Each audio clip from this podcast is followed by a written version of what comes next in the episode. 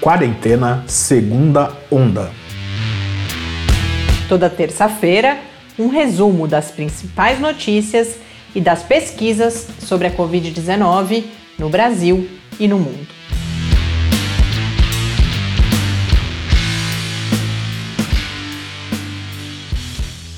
Segunda onda, semana 28.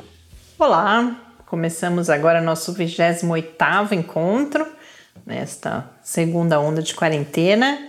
Eu sou Mariana Petson. E eu sou Tarso Fabrício. Encontro que, por sorte, a gente recebeu e-mail de ouvinte que deu a ideia de um tema que, se não fosse esse tema, seria o encontro da, da gente tentar jogar alguma luz na confusão, mais uma, mais uma semana que acumulou absurdos em relação ao enfrentamento da Covid-19 aqui no Brasil, a começar pela própria questão do registro dos números. A gente, além dos casos que certamente a maior parte dos nossos ouvintes tem acompanhado, então a, a comitiva brasileira na, em Nova York, né, no, na reunião da, da ONU, o caso todo da Prevent Senior, que não Hoje a gente está gravando na quarta-feira, dia 22 de setembro, em que houve o depoimento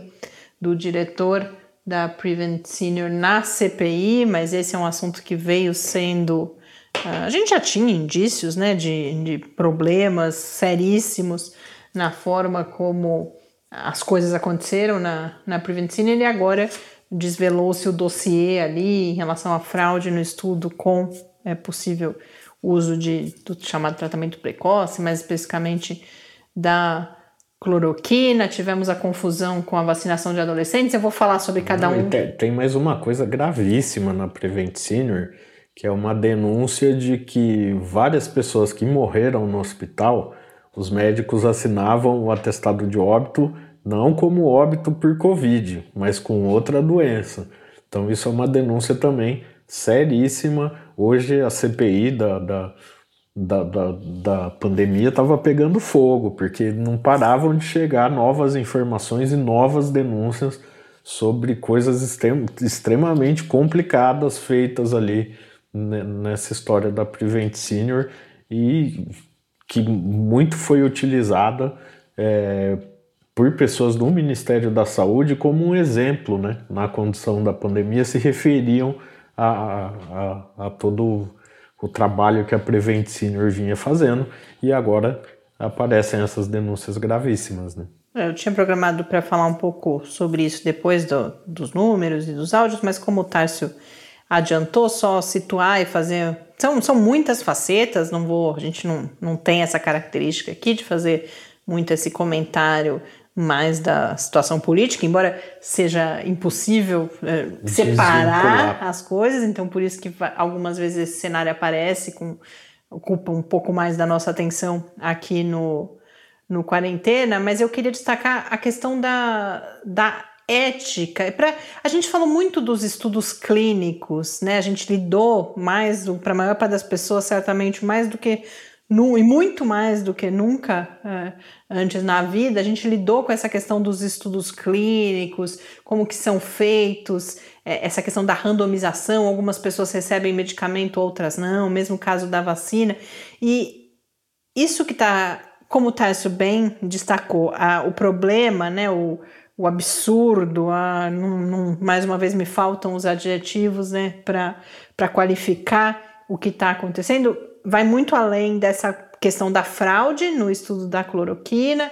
CPI aí está mostrando várias facetas, até questões ao mesmo tempo tão pequenas, parece, mas tão emblemáticas da forma como tudo isso foi tratado. Então, hoje a gente teve a questão do médico Anthony Wong, que foi um dos garotos propaganda aí dessa história toda, veio a falecer de Covid-19 e o óbito é um desses que foi falseado, né? Foi alterada a razão da morte e agora também a, a mãe do empresário Luciano Hang, que também é, é, preciso dizer que nós lamentamos todas as vidas perdidas por Covid-19. Essa é uma discussão que veio acontecendo também. Ah, não se pode comemorar a morte. Claro, de, de forma alguma, lamentamos cada uma das mortes, mas voltando, a morte também da, da mãe do Luciano Wang, é, por exemplo, que foi. É, teve uma questão nesse caso de uso ou não de cloroquina. Ah, se tivesse tomado cloroquina e agora houve a denúncia, o próprio relator da CPI, Renan Careiros, dizendo que tem provas, né? Tem, tem vídeos, tem áudios aí falando que sim, tomou. Então a gente vê a, a baixeza disso tudo. Mas eu queria focar nessa questão da, da ética e dos estudos clínicos, porque o que foi entregue foi esse dossiê uh, de 15 médicos aí mostrando uh, fraude. Então, o, haver um estudo com o uso de cloroquina não, não era um problema. Agora, hoje em dia, a gente pode dizer que até isso já é um problema, que já existem evidências suficientes de que não há benefícios e que há riscos do uso desses medicamentos. Mas num determinado momento da pandemia fazia sentido e era necessário realizar esses estudos. Então, o estudo por si só não seria necessariamente um problema. Mas o que se denuncia agora é que houve essa fraude na, na identificação das causas de morte para que os resultados da cloroquina fossem mais positivos.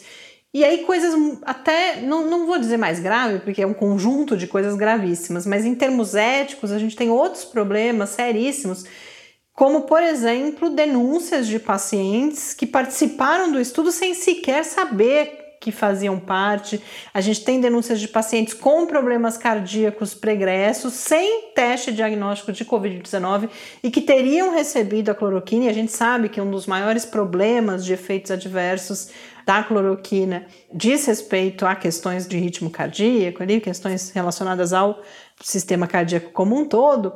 Então, eh, a gente saber dessa fraude agora, eu acho que ilumina duas questões. De um lado, pelo esse evidencia a importância desses procedimentos todos que são adotados nos estudos clínicos, tanto para a confiabilidade dos seus resultados, então uma qualidade que a gente pode chamar de interna à própria ciência, né, para que aquela, aquele seja um conhecimento científico robusto e de boa qualidade, mas sobretudo por essa questão ética, já que a gente está lidando com a vida das pessoas.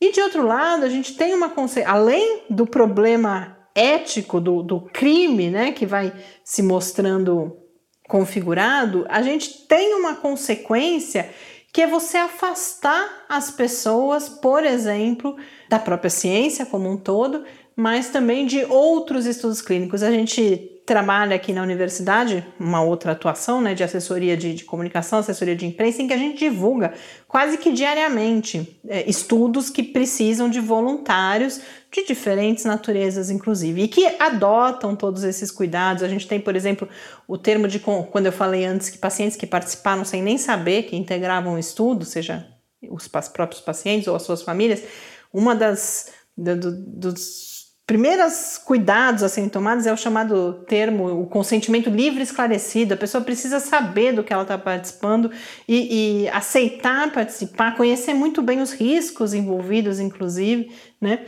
E, e, estudos que tomam todos esses cuidados, eh, a gente já sabe que há dificuldades para conseguir esses voluntários, muitas vezes, todo um trabalho aí de décadas para tentar desfazer a ideia de cobaias humanos, por exemplo, né? que não é isso, que esses cuidados são tomados, e a importância desses estudos para a gente avançar no conhecimento que vai, inclusive, salvar vidas no futuro.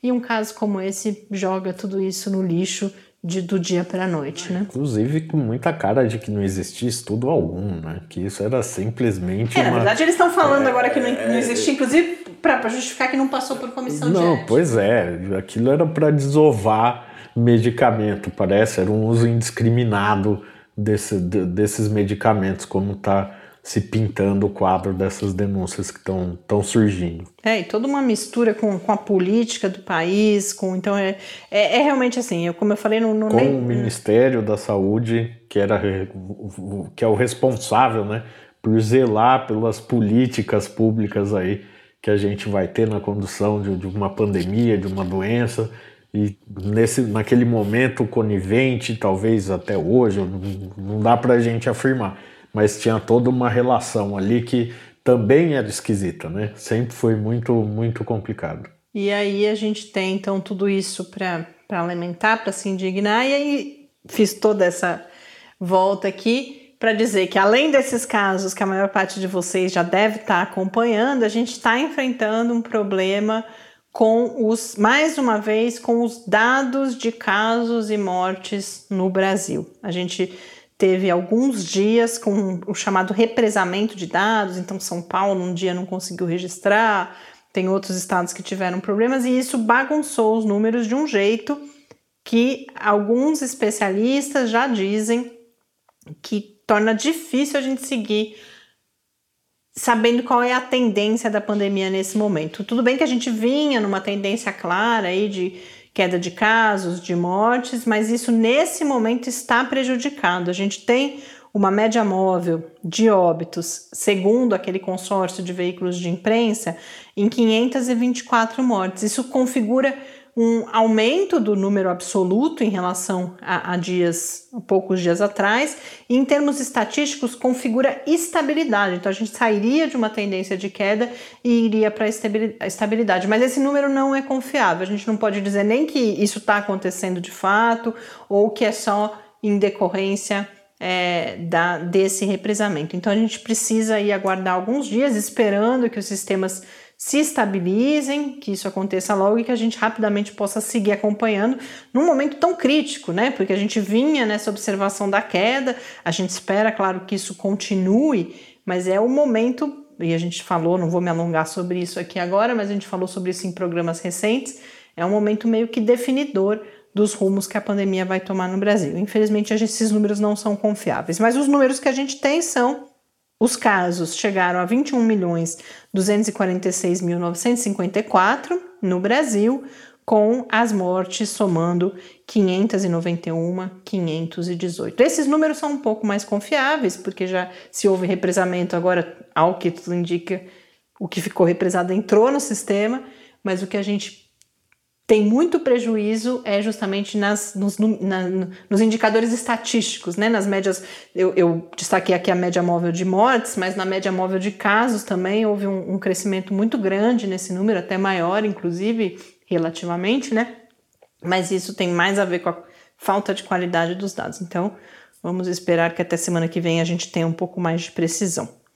Onde a gente segue com notícias, se não ótimas, cada vez melhores é na porcentagem de vacinação.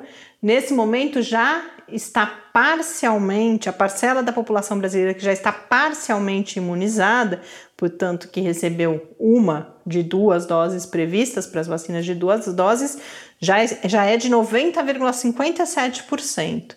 E o outro número que, que começa a ter aí uma carinha mais bonita é de pessoas totalmente imunizadas, dentre elas eu e Tarso Fabrício, preciso dizer, hoje foi o dia da nossa vacinação em segunda dose, então a gente passa a fazer parte dessa estatística também, claro que é um momento que nos traz é, bastante alívio e é um momento, por que não dizer, né, é, de, de felicidade mesmo, mas esse número agora, essa parcela é de 50,78% da população brasileira e cada vez mais, e agora a gente vai para os áudios, um, um, breve comentário aí sobre a variante Delta, que já está amplamente disseminada, sem que isso seja acompanhado pelos casos, aumento do, do número de casos e mortes que a gente viu em outros países, e cada vez mais esse estágio de vacinação é uma das explicações mais importantes para a gente estar tá conseguindo segurar, por enquanto, esse quadro, e a gente espera que isso siga assim. Vamos então aos áudios.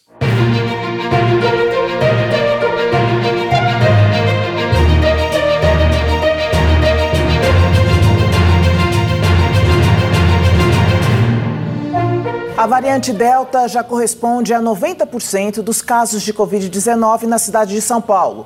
O balanço divulgado pela Prefeitura foi feito pelo Instituto Butantan e Adolfo Lutz. Apesar da prevalência, a Delta ainda não impactou a curva de casos. Segundo os infectologistas, a vacinação e o uso de máscaras são os principais motivos. Metade da população brasileira adulta que já recebeu as duas doses da vacina contra a Covid-19, ou então a dose única, são mais de 80 milhões de brasileiros. De acordo com um levantamento feito pela agência CNN, mais de 88% da população brasileira adulta recebeu ao menos uma dose do imunizante. Desde o início da campanha de vacinação, o Brasil distribuiu mais de 260 milhões de doses. Senador Renan Calheiros, do MDB, adiou para outubro a entrega do relatório final da comissão da Covid. Inicialmente, a previsão do relator da CPI era apresentar o parecer na sexta-feira.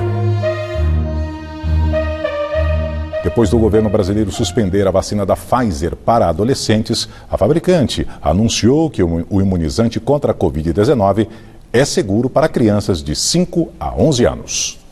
O anúncio foi feito hoje à imprensa depois de resultados preliminares dos testes de fase 2 e 3. Segundo a Pfizer e a BioNTech, a segurança da vacina é comparável ao da faixa etária de 16 a 25 anos, testada previamente, ou seja, classificada como resposta imune robusta na produção de anticorpos.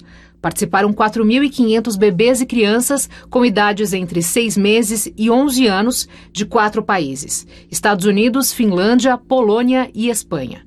Os efeitos colaterais temporários registrados foram semelhantes ou mais leves que os experimentados pelos adolescentes. A expectativa é de que os resultados da faixa etária de seis meses até cinco anos sejam divulgados ainda neste ano.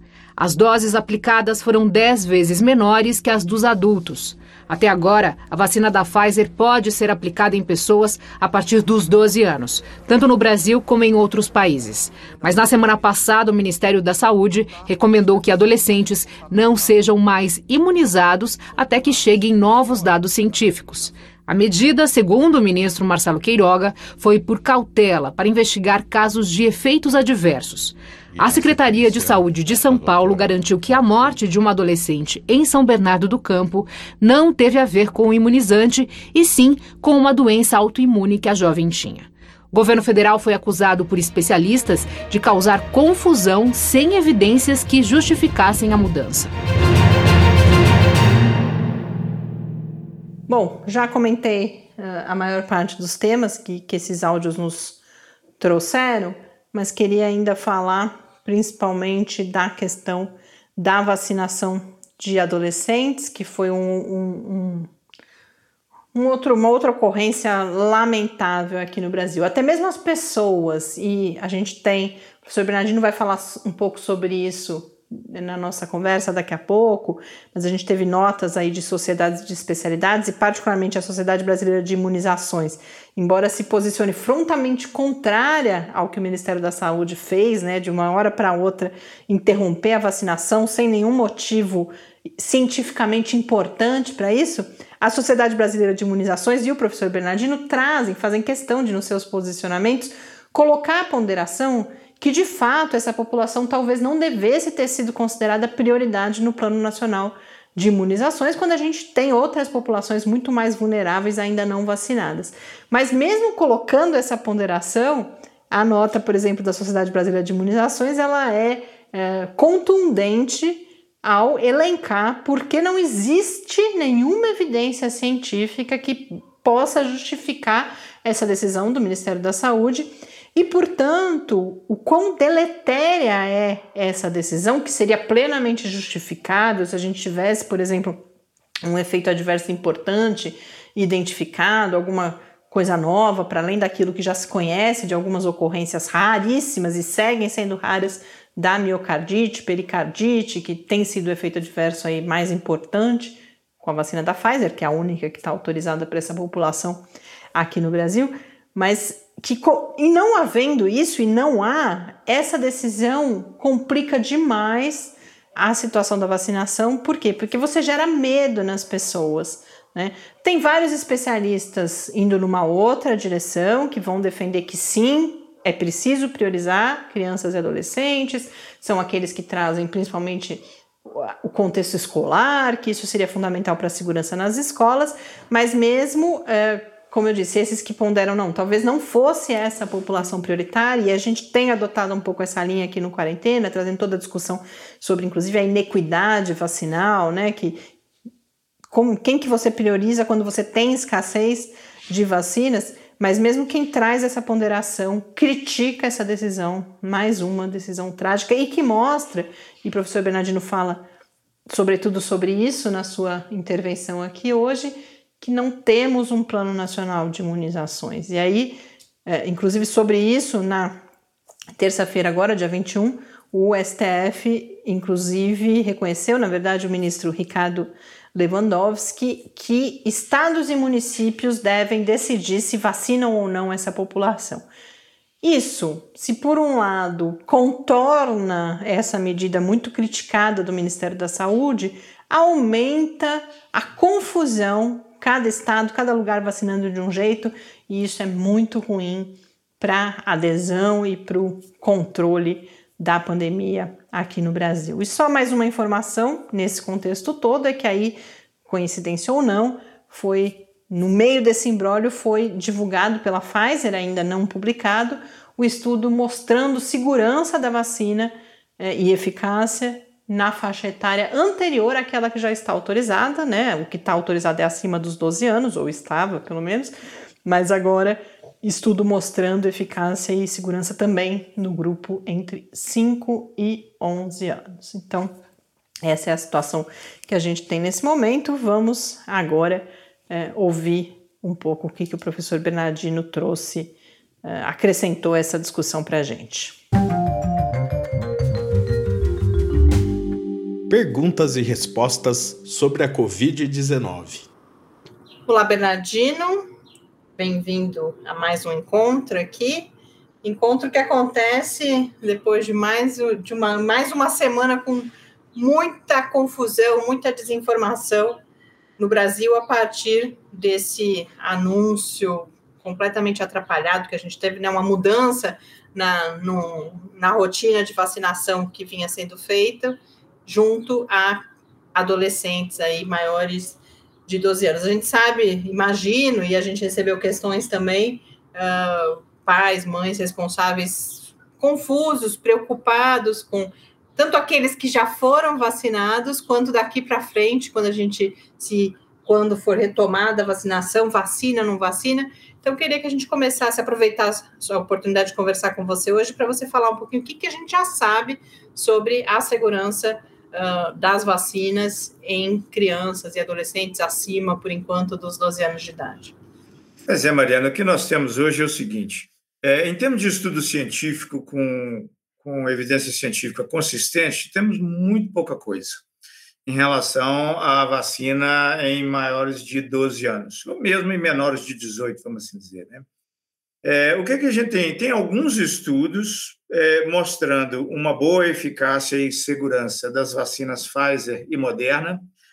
Não tem estudos de alta consistência com outros, outros é, é tipos de vacina. É, existem alguns estudos que estão se tentando com a Coronavac, mas a gente ainda não tem uma, uma, uma evidência científica robusta também em relação a isso.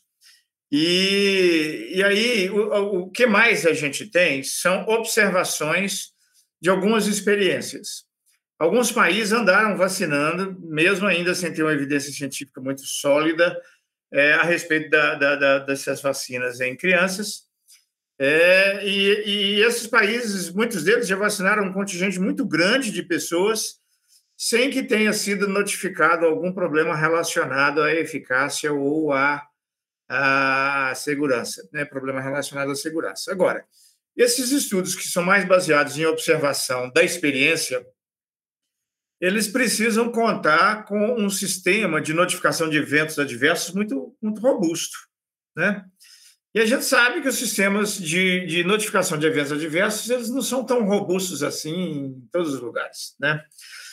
Então, assim, em termos práticos, a gente precisa tomar uma decisão não de aspecto individual, mas de aspecto coletivo, especialmente no Brasil.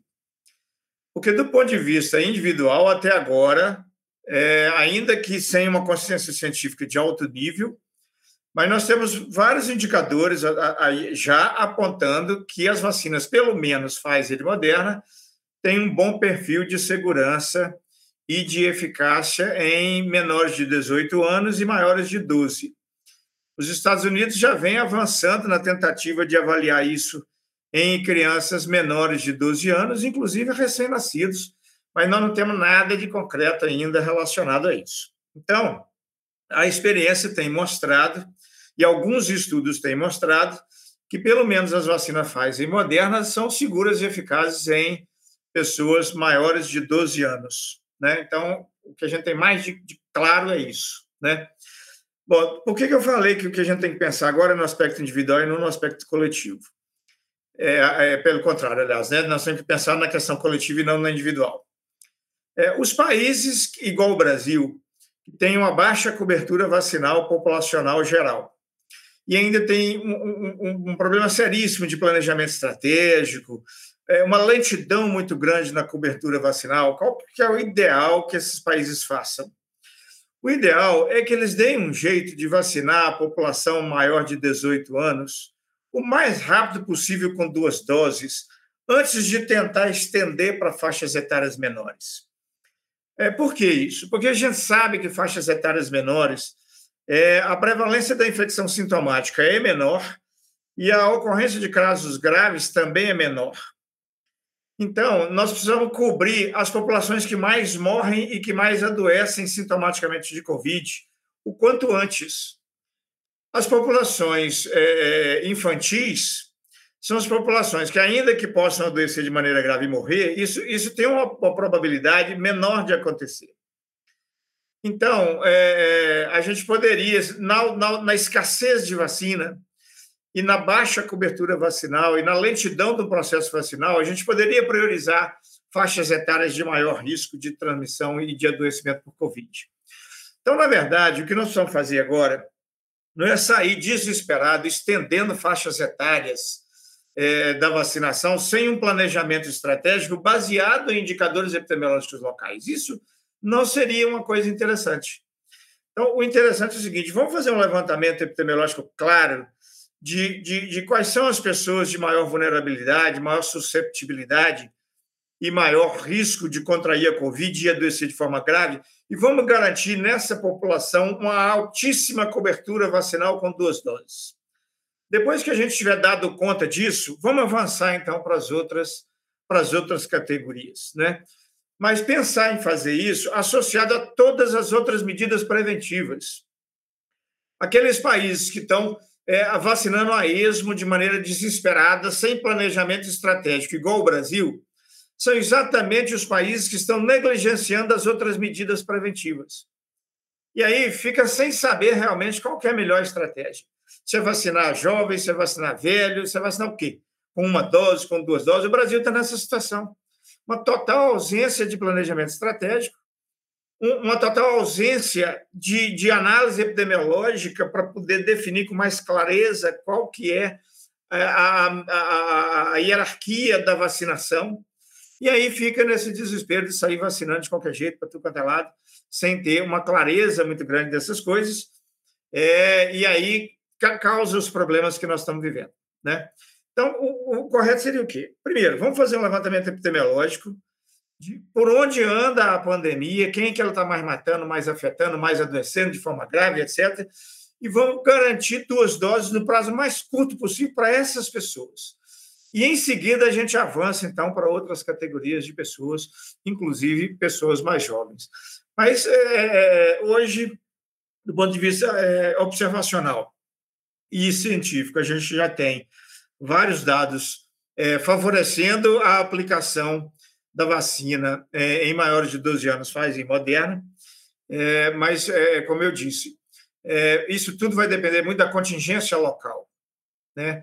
É, a contingência local hoje, por exemplo, no Brasil, é, ainda é de uma menor proporção de crianças afetadas e que poderá crescer à medida que as flexibilizações vão acontecendo. isso poderá influenciar, a, a questão da flexibilização poderá influenciar até mais do que a cobertura vacinal disseminada na população. Então, nós precisamos é, reorganizar esse processo de vacinação no Brasil, porque ele deixa é, a gente muito vulnerável, a sem saber exatamente o que fazer, e na hora que vem um problema desse, também fica sem saber o que faz. Né?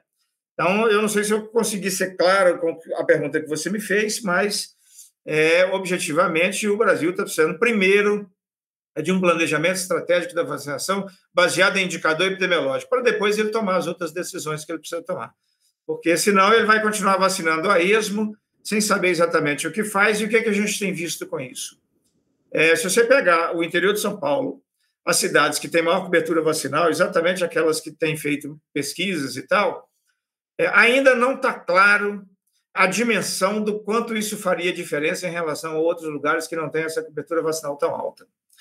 Então, nós precisamos realmente é, replanejar o modelo estratégico de, de, vacinação baseado em indicador epidemiológico no país, para a gente não ficar com essa desorientação toda que a gente tem ficado sem saber o que, que faz com a vacina e nem quando dá algum problema. É, e essa, essa falta de planejamento, justamente, e outros critérios que não os critérios técnicos determinando essas medidas, geram essa, essa situação lamentável que gerou, claro, muito, muito medo nas pessoas, você acaba podendo, inclusive, levar a uma mais baixa adesão. Então, só para a gente concluir esse assunto, pensando é, nos pais de crianças já vacinadas, o que, embora a gente não tenha esses resultados já dos estudos sistemáticos, mas dos dados observacionais, não, não há relatos, é claro, há efeitos adversos, como já é esperado que haja, mas que seguem aparentemente como eventos bastante raros, inclusive esses específicos desse grupo etário, né, Bernardino? É, não, exatamente. A partir de 12 anos, o que a gente já observou no mundo até hoje, e os estudos que existem, ainda que poucos, até agora nada mostrou que vacinar maior de 12 anos é, é alguma coisa perigosa do ponto de vista de risco-benefício. Não, pelo contrário. Eu aconselharia todo mundo que é maior de 18 anos, se puder tomar a Pfizer Moderna, eu aconselharia tomar, baseado no, no, no que a gente tem até hoje de, de dado a esse respeito. Fernandinho, eu queria falar de um outro assunto que cada vez mais vai fazer parte da nossa vida. Na semana passada a gente falou sobre esse momento da pandemia, a gente segue com, com as curvas caindo, embora não é, não uma curva acentuada, mas a gente segue naquele padrão sobre o qual a gente conversou na semana passada, e com isso cada vez mais uma sensação é, de normalidade, justamente você mencionou agora flexibilizações, a gente vive um cenário de flexibilização quase total. E aí cada vez mais a gente é levado a tomar decisões que precisam considerar os riscos envolvidos nas diferentes atividades. Então, de um lado a gente tem, por exemplo, atividades de lazer sendo retomadas, como bares cheios, restaurantes, agora cinema abrindo, outras salas de espetáculos. E temos uma outra situação também, numa outra ponta, uma questão, uma preocupação dos médicos, por exemplo, com todas aquelas consultas de rotina, uh, exames que deixaram de ser feitos porque as pessoas não, não procuravam os serviços médicos e durante muito tempo não era, se era algo que pudesse ser adiado, de fato isso não era recomendável. Então, hoje, para a gente falar um pouco desse cenário, queria falar a partir desse ponto de vista, o que, como que a gente pode avaliar os, os riscos que a gente corre e como tomar decisões como essas. Ah, vou ou não vou ao cinema, por exemplo, ou numa outra ponta. Bom, agora eu posso, por exemplo, fazer uma consulta de rotina que eu deixei de fazer nos últimos quase dois anos já agora, né? Pois é, o que, é que nós temos hoje? Nós temos uma curva epidêmica em queda, mas ainda num estágio vulnerável e é instável, né? Essa curva está correndo o risco de a qualquer momento voltar a subir novamente. Então, nós ainda precisamos esperar esse último trimestre do ano para ver de fato como é que essa curva vai se comportar. Mas, por enquanto, é, nós ainda não alcançamos os indicadores é, da União Mundial de Saúde, da Fiocruz e do CDC, é, que nos permitam flexibilizar tudo com tranquilidade, como se a epidemia estivesse sob controle.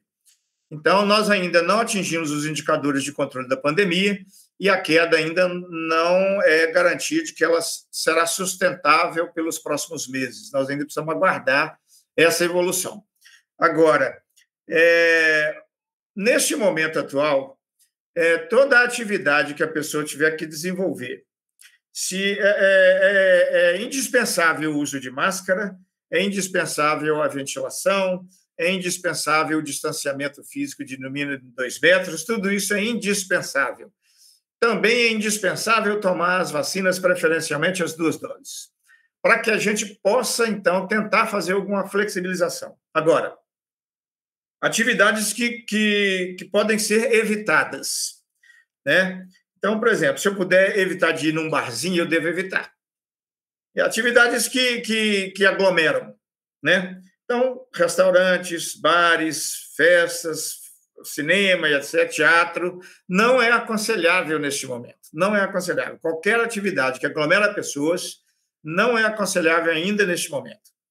Né? Então, é, é, nós estamos é, num momento bem melhor do que já estivemos em todo o ano de 2021, em relação à curva epidêmica, mas ainda numa fase de muita insegurança em relação ao que pode acontecer nos próximos três meses. Por quê? Primeiro é o seguinte: o nosso processo de vacinação está muito lento. A experiência internacional tem mostrado que, mesmo com cobertura vacinal alta, a variante Delta pode fazer aumento dos casos. E é, nós estamos numa situação em que é, é, as flexibilizações têm acontecido em excesso, inclusive do uso de máscara. Né? Cada vez mais é comum a gente ver pessoas negligenciando o uso de máscara, e a gente já, já tem informações de que a, a imunidade, seja pela doença ou pela vacina, ela dura aí em torno de seis a oito meses, e, e é possível que nesse período é, a, a, a epidemia possa voltar a crescer novamente. Então, o que, que acontece? Se eu imaginar é, é, que a vacinação no Brasil está lenta demais, né? já tem gente no Brasil que adoeceu há mais de seis meses e já tem gente que tomou a segunda dose há mais de seis meses. Então, à medida que esse grupo populacional começa a crescer, isso poderá trazer uma nova curva epidêmica pela variante Delta. Então, é, é, nós temos que ter muito cuidado com isso. Não dá ainda para flexibilizar de maneira geral. Aglomerações, em hipótese alguma. Né? Uso de máscara tem que ser muito sistemático ainda. Distanciamento físico ainda tem que ser muito sistemático. Então, se eu tiver que fazer uma consulta médica, é, usando todos aqueles protocolos de segurança lá no consultório, no caminho, na trajetória, etc., não ficar em sala de espera aglomerado, isso pode fazer, não, desde que use todos os protocolos de segurança. É aquilo que eu falei semana passada. Quando o vírus está transmitindo em alta taxa de transmissão, os protocolos de segurança perdem efetividade. Nós estamos no momento agora que os protocolos de segurança eles, eles ajudam muito, mas aglomerações já põem esses protocolos de segurança a perder. Então, acho que o raciocínio tem que ser mais ou menos esse para a gente decidir se eu vou num lugar ou se eu não vou no outro. Né? Mas quanto mais a gente puder ainda é, usar máscara, manter distanciamento físico e não sair de casa, ainda se eu puder fazer isso, é aconselhável. Tá ótimo, Bernardino. Muito obrigada e até a semana que vem. Grande abraço, Mariana. Semana que vem estamos juntos outra vez.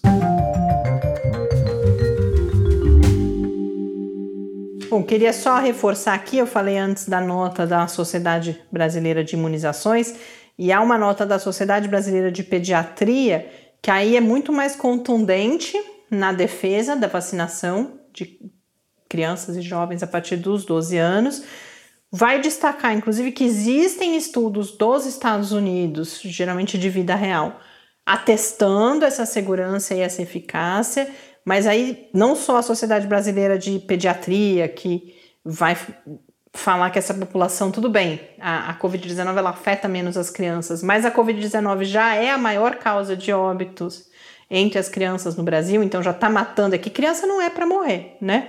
Por não existe motivo natural. Então, mesmo o número sendo baixo, já é uh, um número significativo se a gente considerar outras doenças que matam as nossas crianças aqui no Brasil. Mas mesmo a Sociedade Brasileira de Imunizações, que, que vai colocar a ponderação né, de, de que não, ah, esse grupo não deveria ser é, priorizado mesmo, vai mostrar que quando vai criticar o recuo do Ministério da Saúde, vai mostrar que mesmo os efeitos adversos, que ela não está falando isso por conta de efeitos adversos, ela está falando isso por conta da distribuição de doses que são escassas. Mas aí ela lembra que os efeitos adversos foram, do total de adolescentes vacinados, a gente teve efeitos adversos em 0,043%, então é um risco que é, é muito pequeno e é muito menor do que o que a própria Covid-19 representa E desses casos adversos, segundo a Sociedade Brasileira de Imunizações, 93% aconteceu por erros na vacinação, porque o que a gente teve, inclusive, foi doses de outras vacinas não autorizadas para esse público sendo aplicadas e outros erros, eles não detalham quais são, mas então, mesmo os efeitos adversos não são exatamente por causa da vacinação com a vacina autorizada, e sim por erros nesse processo de imunização. Bom, fazer, aproveitar que estamos falando sobre vacinas aqui, fazer um, um, apanhado geral das novidades, trazer, falar hoje um pouco da vacina da, da Janssen, que aquelas pessoas que foram vacinadas e que acompanham a quarentena devem se sentir um pouco negligenciadas, porque é a vacina que a gente geralmente aborda menos aqui, isso porque há menos estudos e também há muito. E por que, que há menos estudos? Acredito que, inclusive, porque há muito menos gente vacinada, não só aqui, mas, por exemplo, nos Estados Unidos, que é onde esses estudos, em geral, a gente tem mais estudos, mas a gente teve uma divulgação, por enquanto, ainda como press release, né? Isso tem sido é, habitual. Sai primeiro o press release, depois saem os estudos, mas então por enquanto só um estudo. Resultados de dois, uh, duas pesquisas da própria uh, Janssen, né, da própria Johnson Johnson, sobre a efetividade da vacina. Um deles é, é, é o estudo chamado Ensemble 1, né? Ensemble 1, com uma dose, que é aquilo que estava pensado originalmente. São dois estudos, um outro é um estudo publicado ainda como pré-print, que, segundo a, a Johnson Johnson, mostra a permanência da efetividade da dose única. Então, os dados encontrados em um desses, que é esse realizado pela própria Johnson Johnson, é de proteção de 76% para hospitalização e 53% para Covid de moderada a severa. Quando a gente vai para os casos graves, isso é um pouco menor. E aí tem um outro estudo que é de vida real, esse é o que hum, foi publicado, mas só como pré-print, que vai mostrar 79%. Esse é um estudo observacional, tá? Não é um estudo controlado. 79% de proteção em relação ao diagnóstico de Covid-19 ou a Covid-19 diagnosticada e 81% de hospitalização. Então, de um lado, há uma fala de que a dose única segue efetiva, mas a gente tem um outro estudo que é de duas doses. E aí, esse estudo mostrou proteção de 75% para a Covid sintomática em todos os países que ele foi realizado e 94% nos Estados Unidos.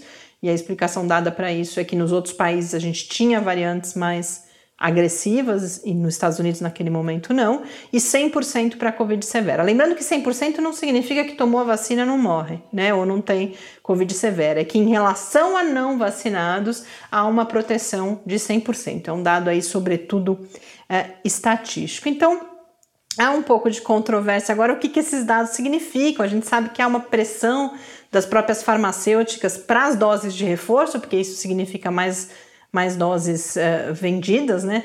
Mas eu vi declarações dos próprios responsáveis ali da, da Johnson Johnson e aí de pessoas também externas falando: olha, tá vendo? Mostra mais uma vez que o protocolo inicialmente previsto está dando conta, e aí, como sempre, falas no sentido de que é preciso priorizar o maior número de pessoas vacinadas. Depois vou trazer aqui umas boas notícias da Fiocruz, não da vacina, mas uma outra vacina, não da, da vacina que a gente já está acostumado a falar quando a gente fala de Fiocruz. Mas antes, só em relação à Coronavac, a gente teve uma informação importante da gente abordar aqueles lotes, alguns milhões de lotes de Coronavac que foram fabricados em instalações não fiscalizadas pela Anvisa, cuja distribuição estava suspensa Agora a Anvisa soltou uma determinação de recolhimento dessas doses, mas isso não significa uma mudança. Não é para ninguém que a gente sabe teve algumas poucas pessoas que chegaram a receber essas doses. Não é uma mudança do status desse processo. O próprio governo de São Paulo já estava recolhendo essas doses, substituindo por outras doses para que o cronograma de vacinação não seja prejudicado. Segue aí o embrólio jurídico, burocrático, eh, de se vão aprovar essas doses ou não, ou se técnicos da Anvisa precisarão ir à China para fazer a fiscalização dessas instalações. Lembrando que são doses que foram fabricadas uma parte do processo de, da, de regulamentação da Anvisa, que é bastante rígido e é assim que deve ser mesmo, envolve a visita às instalações onde as vacinas são fabricadas. E aí aconteceu alguma confusão aí, vieram lotes que foram numa fábrica nova, que não tinha sido fiscalizada, e a gente teve todo esse problema. O governo do estado já fala, inclusive, em eventualmente doar para países onde a regulamentação, ou que já fiscalizaram essas instalações, ou que tem uma regulamentação diferente. E a outra novidade é que também foi anunciada em coletiva no dia de hoje que uh, o Instituto Butantan já está negociando, já negociou, na verdade, com alguns estados a venda direta de doses para 2022, no caso, da Coronavac. E tem a Butanvac também, né? Que os testes continuam. Tem, tem várias pessoas ontem estavam recebendo é, a vacina em Ribeirão Preto, que é aqui pertinho da gente. Pessoas que estão fazendo parte aí do, do teste da Butanvac. E aí a, a, boa notícia, agora vamos mudar a chavinha, estamos falando de uma vacina que não existe ainda, na verdade ela já existe, mas está em fase de estudo pré-clínico, ou seja, testes em animais. A gente, eu falei sobre isso semana passada ou há 15 dias, é uma vacina de RNA mensageiro desenvolvida pela uh, Fiocruz. Um diferencial dela é que além dela trabalhar com a proteína spike, ela trabalha com uma outra proteína, que é a proteína N. É uma vacina cuja produção deve ser mais fácil do que as vacinas tradicionais de RNA mensageiro. E agora essa vacina foi aprovada por uma chamada da OMS, Organização Mundial da Saúde, e da OPAS, que é a Organização Pan-Americana de Saúde, como a Fiocruz foi aprovado, Biomanguinhos, né, que é o Instituto de Tecnologia em Imunobiológicos da Fiocruz, como centro para desenvolvimento e produção de vacinas com RNA mensageiro na América Latina. Foram cerca de 30 propostas encaminhadas não só por instituições de pesquisa, mas também por empresas, e a gente teve duas aprovadas na América Latina, a Fiocruz e uma outra instituição da Argentina.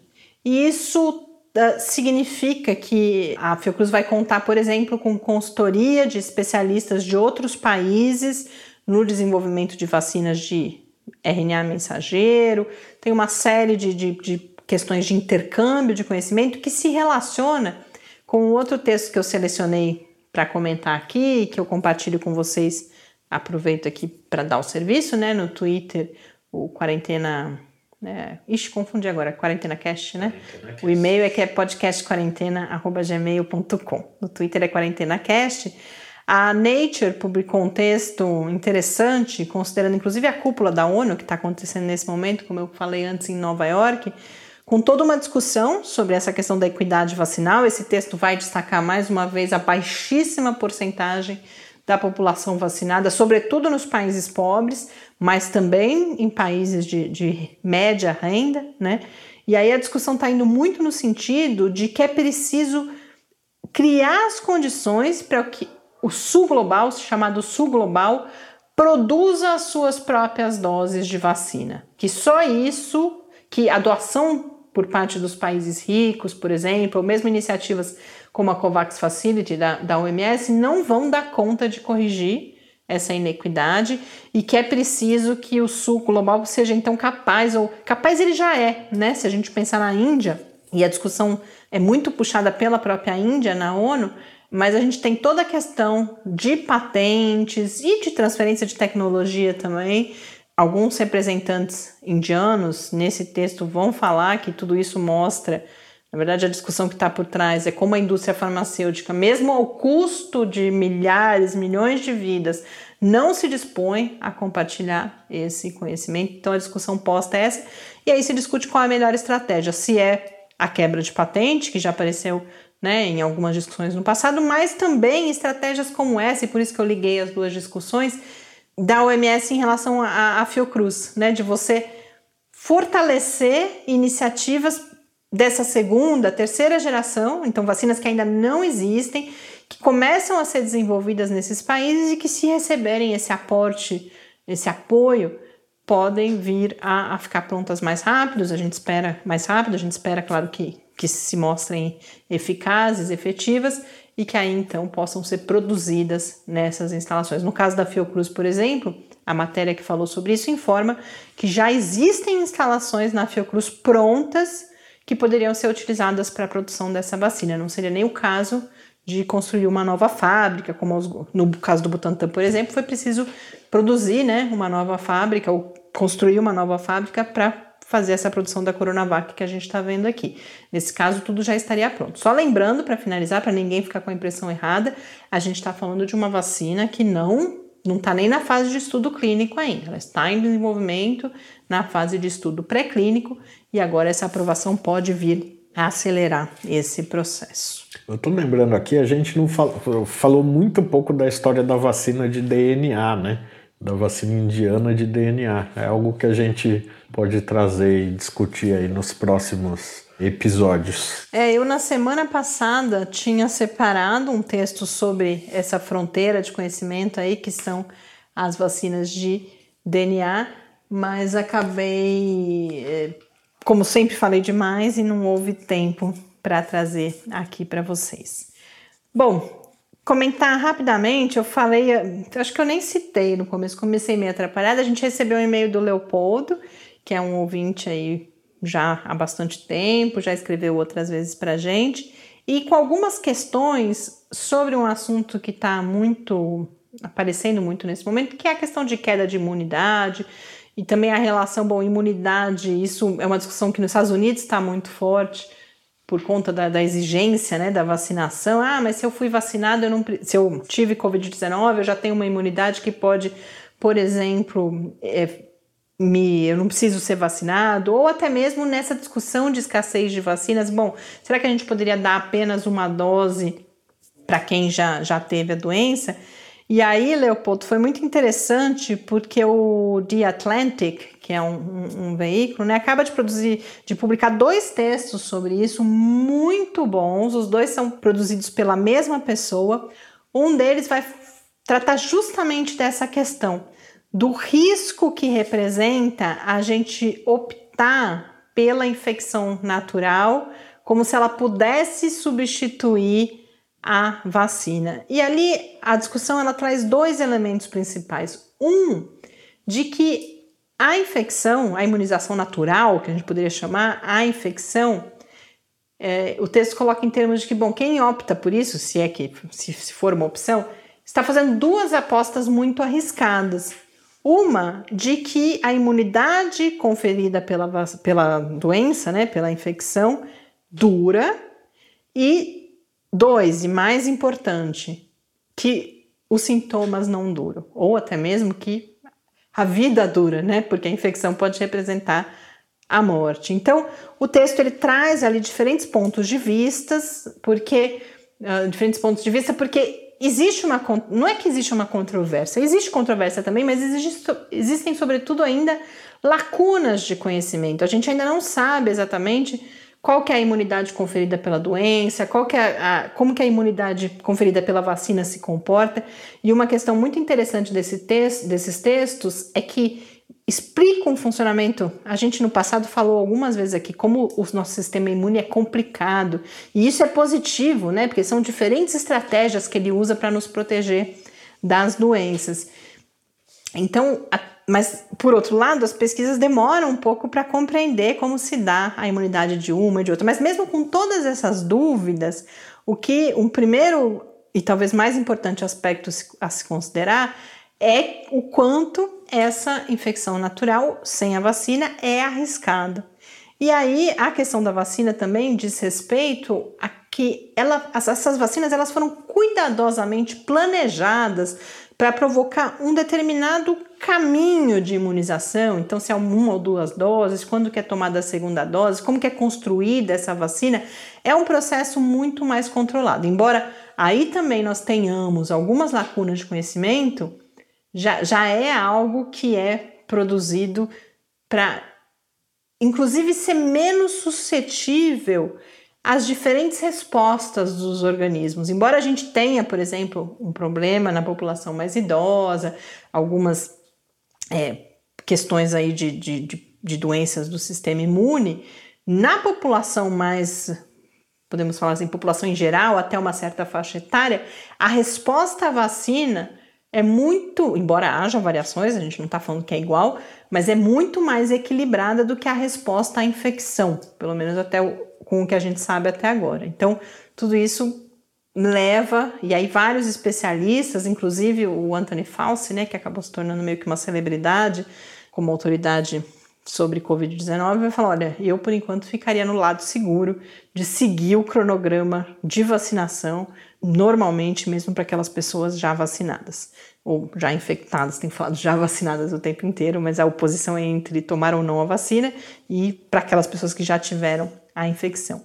E aí a gente tem um outro texto do The Atlantic falando da queda de imunidade promovida pelas próprias vacinas. E esse eu recomendo também demais a leitura, porque esse é o que vai explicar em detalhes as diferentes estratégias do nosso corpo, inclusive para mostrar que a queda, sobretudo no número de anticorpos, mas não só, também de células B e células T, é normal. Por quê?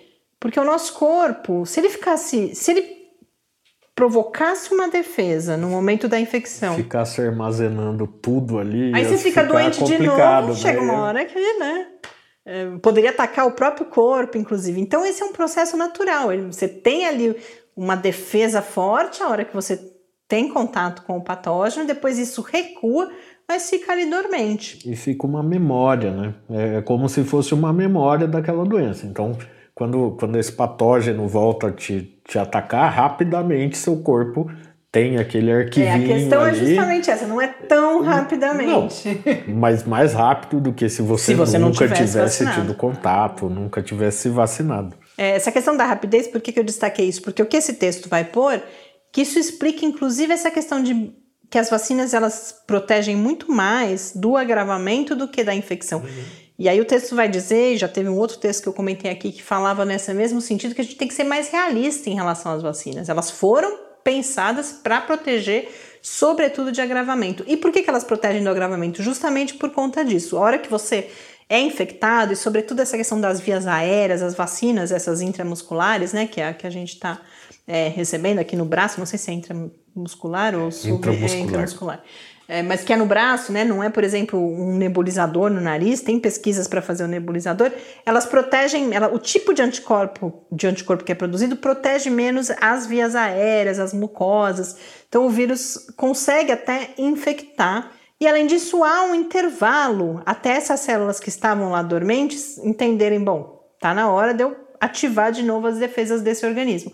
Então você pode até se infectar apresenta os primeiros sintomas, que é esse interstício aí, esse intervalo até o seu sistema ali que aprendeu a se defender, seja pela infecção natural ou mais ainda, ou de forma mais controlada pela vacinação, falar, opa, preciso fazer alguma coisa. E aí ele ataca e essa doença não se agrava na maior parte dos casos. Então, recomendo muito, infelizmente, mais uma vez, são textos em inglês mas que são extremos, para quem tiver essa possibilidade, são extremamente instrutivos para a gente compreender toda essa questão. Bom, mas é isso. Na dúvida, tome a vacina. A recomendação é tomar a vacina. E tomar as, todas as doses previstas nesse momento. Quero terminar, inclusive, com uma imagem que a gente viu na vacinação hoje, com toda essa confusão. Comecei o programa falando da, de como essa, tudo isso complica ainda mais um, um quadro que já é tão grave. Mesmo com tudo isso, na nossa frente hoje para vacinar estava um, um senhor para sua terceira dose e que fez questão, chamou uma outra pessoa que estava longe para fazer a foto e fez pose ali mostrando três dedos, né, terceira dose. Então, felizmente, a gente aqui no Brasil, por causa de anos e anos de um programa nacional de imunizações muito bem planejado e muito bem sucedido, a gente não tem pelo menos esse problema, ou tem muito menos do que em outros países, o problema de falta de adesão às vacinas para se preocupar. Então, com essa imagem, eu encerro esse nosso episódio de hoje. Um abraço, até a próxima semana. Até a próxima semana. Tome a vacina e use máscara. Quarentena é uma realização do Laboratório Aberto de Interatividade para a Disseminação do Conhecimento Científico e Tecnológico, o LAB da UFSCar, e do Centro de Desenvolvimento de Materiais Funcionais, CDMF. E conta com o apoio da Fundação de Amparo à Pesquisa do Estado de São Paulo. Pauta, produção e apresentação: Mariana Pezzo e Tárcio Fabrício. Arte e design de Henrique Mateus. Desenvolvimento web: Eduardo Martins. Edição de áudio: Lucas Stefanuto.